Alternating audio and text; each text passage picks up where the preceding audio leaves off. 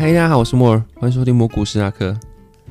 昨天是黑色星期五嘛，那很多东西都跳了大拍卖，像是家电啊，或者是日常用品，还有你的股票。我昨天晚上睡觉前的时候看，其实还在一个相对支撑的位置。今天早上全部都已经破掉了，纳斯达克一百块要破一万六。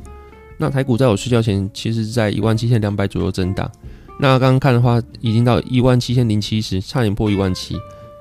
所以说昨天下午如果我没有降杠杆的话，我今天应该赔得更惨。但其实昨天下午我在降那个杠杆的时候，其实也是觉得说我会不会喊来阿呆点，会不会等一下就弹回去了？那每一个不管是正确还是错误的判断，都只能事后去做检验。当下大家都不知道这个判断是正确还是错误的。那每次下跌的话，大家也是觉得可能会不一样啊，因为这次原因或是环境不一样。大家会觉得说，可能这次没有那么恐慌，可能过去的时候 COVID-19 已经有经验了，或者是说这次大环境不一样，现在宽松利率政策下不会走到跟以前一样的熊市。反正大家都不知道。那就是设定好停损，然后按照纪律去做事情，然后后续你要买回来的时候再买回来就好。多赔绝对比少赚还要可怕，就是这样子。那说不定你后续的回去看的时候，你是做一个很聪明的决定。那现在大家都在讨论说，这个是会不会引发下一次的熔断，或者是说现在只是过度恐慌下跌？会不会对过去预测的总体经济有一些改变，需要重新去评估操作的策略？那现在其实都还不知道，因为大家都认为说这次的下跌是因为新型的变种病毒所引起的。那如果是这样的话，大家可能就是要去评估一下未来这个病毒越来越多的资料显现出来之后，它会对我们现在的经济行为造成多大的影响？那它会不会像是 Delta 一样，或是比 Delta 更强？然后真的会对我们打过疫苗啊，或是我们现在已经开始？很多欧美国家已经开始的经济行为来说，会造成很大影响，像是疫苗没办法去预防这个病毒，或者是说重症比例很高，死亡率非常高到没有办法去进行什么集体免疫啊，正常的社交生活这样子。那如果真的是要去封城的话，或者是降低我们经济行为的话，那当然对现在的经济来说会造成很大影响。但大家也可以换个方向讲说，在这个情况下，Fed 会不会去增加它的 taper 的步调？或者是真的是在明年中升息，当下的时候我就有跟大家讨论过，就是在群组中的时候会觉得说，如果今天这件事情出来，然后一切情况还不明了的话，以 Fed 过往的节奏的话，他们可能会持续观察市场，近期的话应该是不会加快缩减 taper 的步调，那甚至升息会不会像大家预料是在明年中或是明年七八月，我觉得也不太可能，至少目前来看的话，因为这个病毒对人类社会有多大的影响还不知道。他们也不会贸然行事。说到底，这是修正。一开始的时候，大家都认为说会是这两位主席，就是 Fed 主席跟副主席，他们上任之后可能会因为连任了，然后没有连任压力之后，开始缩减购债的步调。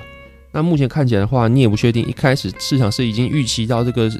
病毒对。整个环境造成影响，还是因为真的是这两个就任大家预期资金紧缩的关系？那如果这个病毒对整个人类的经济没有造成太大影响的话，Fed 可能也会因为这个病毒的出现，加慢他们原本可能会预期比较快的 taper 步调。那这个都不知道。反正目前看起来的话，资金的紧缩的步调会比较慢，因为以目前美国大环境来说的话，失业率是确实在下降，领失业金的人数也是确实在下降，没错。不过通货膨胀却是一直维持在一个高档的水位，所以说。通膨很高，就业率很良好的情况下，其实理论上你去升息是一个蛮直觉的反应，因为你升息之后呢，你就可以抑制你的通膨，然后再加上你有个健康的劳动市场化，其实对整体经济是有帮助的。但是目前看起来的话，第一就是这个失业率下降能够下降多久？那这个良好的失业率的表现能够表现多久还不确定。但是这个通膨还是在，然后现在病毒又出来了，你可以去。随意的升息嘛，因为你也不知道这个病毒对未来经济前景会造成什么事情，说不定企业的盈利能力又下降，经济行为又遭到受创之后呢，大家又开始要裁员。那这时候，就算你不裁员的，那升息之后，你资公司的资金取得会更加困难，融资的成本更高，反而你升息会造成对你的失业率市场来说是一大冲击。那 Fed 非常专关注的就是失业率市场，那就是他们的职责所在，他们就是。要让美国就业市场维持在自然失业率大概三到四趴左右，那这是他们最大职责。那他们会不会贸然去升息，或者加快资金紧缩的步调？我认为是不会的，因为我们一定是围绕在这个病毒对人类经济行为造成多大影响。等到有了一个初步的共识，或是有了明确的答案之后呢，我们才能够往下一步去前进。那现在完全都是没有资讯量的情况下呢，也不好做什么判断。那我自己是认为，因为及早发现，加上已经有过去的经验之后，我们很难想象说我们未来会再一次被同样的病毒受到重击，然后会对我们经济行为造成非常大影响之外呢，股票又可以回到二零二零年三月那样的熊市。我自己是认为不太会啊，那就是现在也只是猜测的状态下，可以肯定的就是，就算今天跌回去好了，这是全世界股市来说也只是一起事件而已。每起事件都会让股票跌，就算再怎么严重，一二次世界大战啊，或者什么金融危机啊、石油危机啊、科技泡沫啊，股市都经历过。那这次事件对于过去来说，是不是比较不一样，或者是说更加严重呢？我觉得不是。那只要下跌都会迎来成长，你只要杠杆的部位控制好，不要爆仓，然后如果你按纪律的去做操作的话呢，所有账目上亏损都是暂时的，未来你还是可以得到那些股票给你的风险溢酬。那这些是一定会回来的。那上礼拜要讲说，这个礼拜要讲内容是简单去划分股票的景气循环四个周期。那上礼拜讲到嘛，四个周期就是绝望周期、希望周期、成长周期跟乐观周期。那那就是去对应说人类的行为，而不是说什么产业啊、经济的行为。因为人类行为是最好去预估的。大家会觉得说，每次的股票它可能会跟未来不一样。那大家都变聪明了，可能未来就不会下跌了，未来就不会泡沫。未来估值就很正常了，未来股票就会非常的效率了。其实只要是有人的地方，这些东西都是一直重复的。就像你告诉你自己说，你未来不要再生气，不要再做一样的傻事。那当事情出来的时候，你还是一样会生气，还是一样犯下自己没办法想象的傻事。圣人是非常少，圣人之所以会被称为圣人，或者是说比较优秀的情绪管理者之所以会被称为是优秀情绪管理者，就是因为他是非常少数。但是你参与股票市场的散户是非常多的。然后就算是机构一样好，它也是由人组成的，所以说只要有人的地方，情绪是会不断不断去 repeat，所以说才会有很多人去研究像经济行为学啊，或者是说大家会发现说一两百年来景气周期也是不断不断的在维持的，每个周期可能会中间有点小小的落差，但是基本上这样周期它的特性是一直维持的。那像我刚刚讲一样，绝望、希望、成长跟乐观周期，它们各自会有一些特征。那每个周期我的定义会是。从上一次的熊市开始，到下一次牛市的最后引起泡沫这个阶段，会是一个周期。那第一个就是绝望周期。以美国为例的话，这个绝望周期大概就像是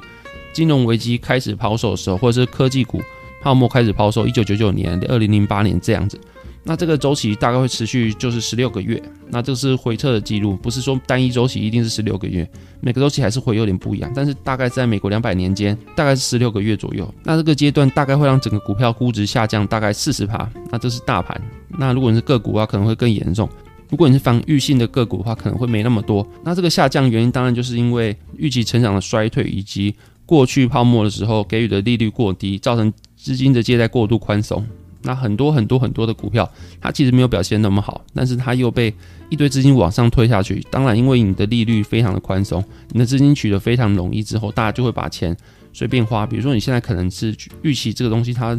只有五趴的报酬，那你可能会觉得太少。那可是我的借贷有三趴的成本，我觉得风险太高，我就不买。可如果你今天的借贷非常非常便宜，只有一趴的话，你五趴报酬的东西当然买啊，你会花更多钱去把它股价往上推。那它其实没有这么好，过去的估值也不会去还有那么好，但是你的资金非常宽松，可以取得，你当然会随便去买东西，所以就导致每个股票的风险溢酬会过少，因为东西都变得太贵了。那这个阶段下面呢，就会引发我们刚才讲的，就是绝望周期。那绝望周期就是因为泡沫真的出现了，或者是说大家发现东西真的太贵了，可是我们经济成长跟不上这个阶段，所以大家就会大量抛售。那下降完之后呢，当然就会经历就是希望周期。希望周期就是经济恶化减缓。那注意这边是经济恶化减缓，不是说经济成长有了起色。因为过去会一直讲说股票它的价格就是去反映未来的状况。那讲的未来状况当然就是六个月以后或者是一年以后这股价的表现，去把它折现到现在的股价。那希望阶段它当然不是股票的表现啊，或者是企业盈利会非常的好，非常亮眼。那这时候其实只是下跌趋缓，或者经济恶化的指数看起来数据看起来是非常就开始趋缓了。那这个情况下，所有这些很贵很贵的东西，经过大量抛售之后，它都变得便宜了。所以说，有时候会经历人的情绪，会变成过度的抛售，那时候东西会变得过度便宜。就像是有时候你会用 DCF 或是用其他估值方法算出一个股票该有的估值，但在刚刚讲的绝望阶段，它可能会卖到超过这个估值，会变得更加便宜。因为人的情况是不理性的嘛。那这个东西很便宜，能不能让它变得更便宜？当然可以啊，大家就疯狂的抛售。有些东西它会变得过度的便宜的时候呢，就会有人开始减。那像现在刚刚讲的希望阶段呢，它其实是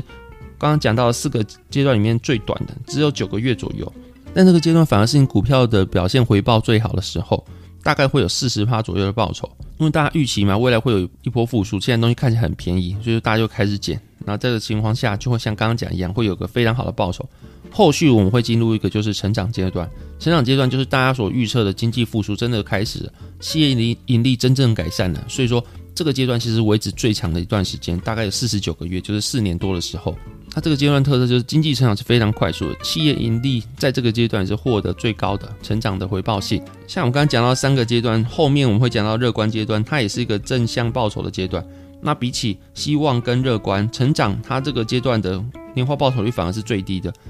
你会发现这两个事情其实是有冲突，就是企业盈利最好的阶段其实是在成长阶段，但是年化报酬率最好的阶段其实不是在成长阶段，反而是正报酬里面成长阶段它的报酬率是最低的。因为这个企业良好的盈利能力或是良好的经济成长，其实在希望阶段就已经被预估完了，所以它现在的情况其实是在希望阶段就被反映。所以很多人在希望阶段的时候看到公司明明还没有盈利。但是股票就开始反弹的时候，大家会骂说，下一个就是泡沫，这个就是韭菜行为，大家都在追高。可是真正到了成长阶段的时候，发现企业快速盈利的时候，反而没什么人买，大家会说，他们就觉得说，哦，我现在好便宜的东西，其实不是，是因为股价是过去就已经反映了。那你现在看到的企业快速成长，已经过去，大家都已经预测到，都已经买完了。所以说，有时候你会用现在的公司的盈利能力或者公司的基本面去做股票，其实有时候你会发现它的。估值跟它营业能力是对不上来的，这时候你可能要换个方式思考，它现在能力是不是已经被估值所反映了？那每个企业它的本益比也是不一样的，那所以说你现在觉得营业非常好的食品股，它当然不能跟科技股用同样的本益比去预估。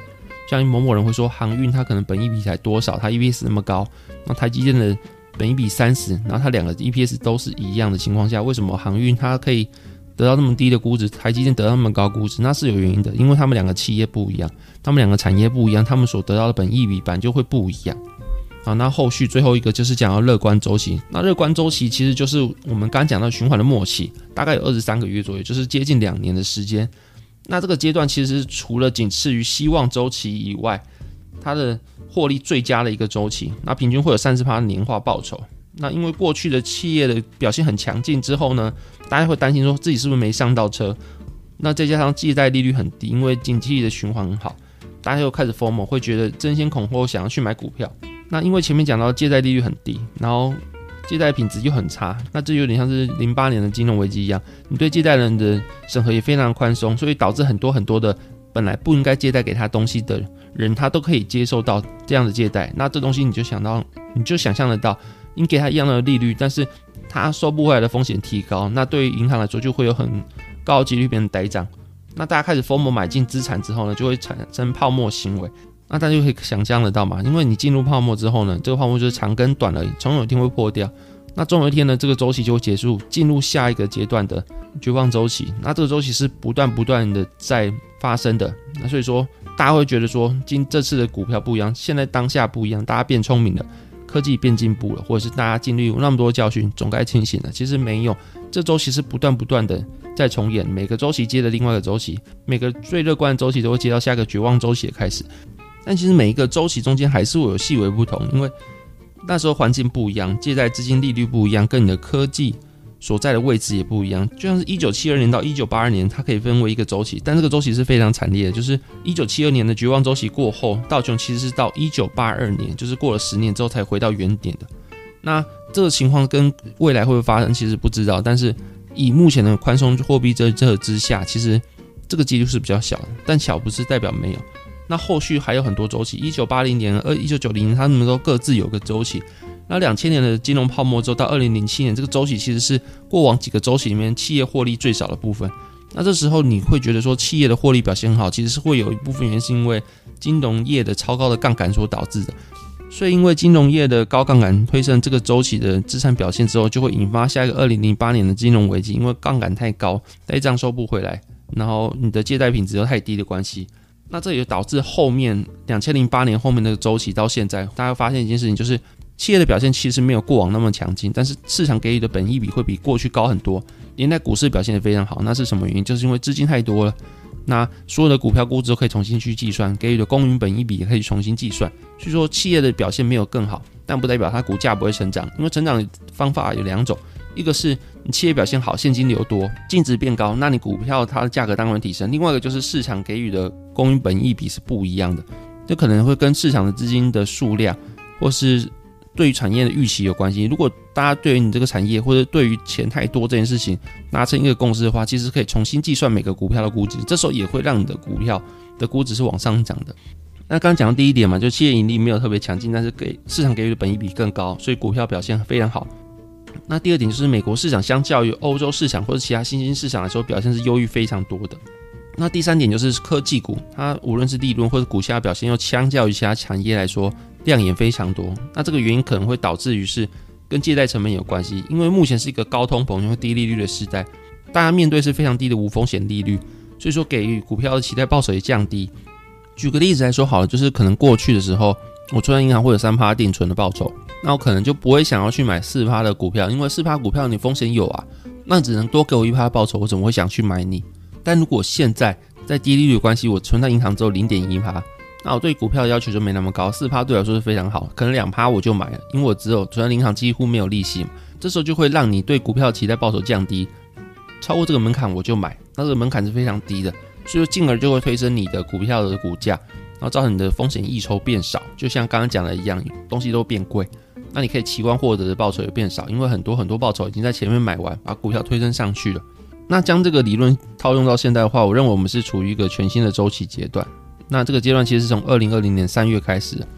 那过去这个阶段其实还没结束的时候就已经遭遇到疫情的关系，所以说导致那个阶段其实是被打乱的。那重启的这二零二零年三月呢，你会发现它的失望周期是非常的短，然后马上美国政府又当机立断的开始无限 QE，把股票整个拉上来。那未来的话，我觉得 QE 其实是一个洪水猛兽，你只要打开这个栅栏之后，你就关不回去了。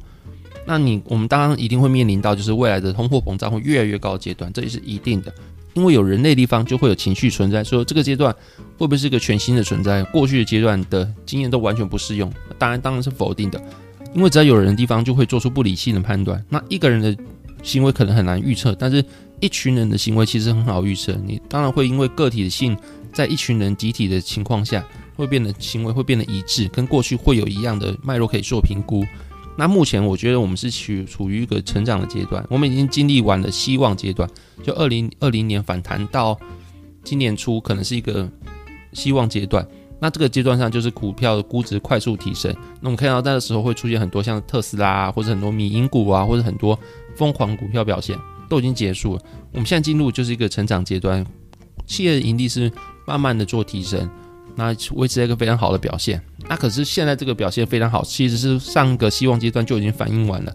所以会经历就是像前几集我讲一样，就会经历一个慢牛市的阶段，股票还是会慢慢的涨，那这个阶段会持续非常久的时间，大概四到五年左右，那年化报酬率过往推估是十六趴左右，那你就是持续的参与市场，我们会预期到就是通膨很高的情况下，你不参与市场，你会受到的惩罚是非常大的。因为你会被吃掉很多很多很多，因为通货膨胀，所以吃掉了实质购买力。所以这个情况下，持续的待在市场，就算你去买指数好了，你可能也可以获得十趴左右的报酬。过去的回撤是十六趴，那未来会不会还有十六？或是因为资金政策的关系，会有高于十六趴报酬？大家都不知道。反正持续的参与市场，才是你的资金不被通膨吃掉以外，能够过好生活的保证。那还有另外一个问题，可能大家会想象就是，那这个新的病毒会不会导致下个周期的开始，打乱这个周期？我个人是觉得不会，它应该没有这么严重。大家都已经像我刚刚一开始前面讲，大家都已经有经验了，应该不会让这个事情发生。那应该还是会维持在成长周期，大家就是慢慢的参与市场。但如果今天有疯狂性的抛售的话，大家就也不要去想说现在是成长性，成长性疯狂抛售就马上停损。那如果它未来会经历到什么样的事情的话，或者人类会再度怎么样的不理性去做抛售，或者真的会有超乎我们预期的事件存在的话，那时候再打算。那目前就有的资料量来说，其实不足去判断说这个病毒对未来股市或者人类经济有什么影响的。那有机会的话，我们再聊。然后如果有任何新的资讯的话，我再及时更新或是做我的判断给大家听。那今天内容大概到这边，谢谢你们收听，拜拜。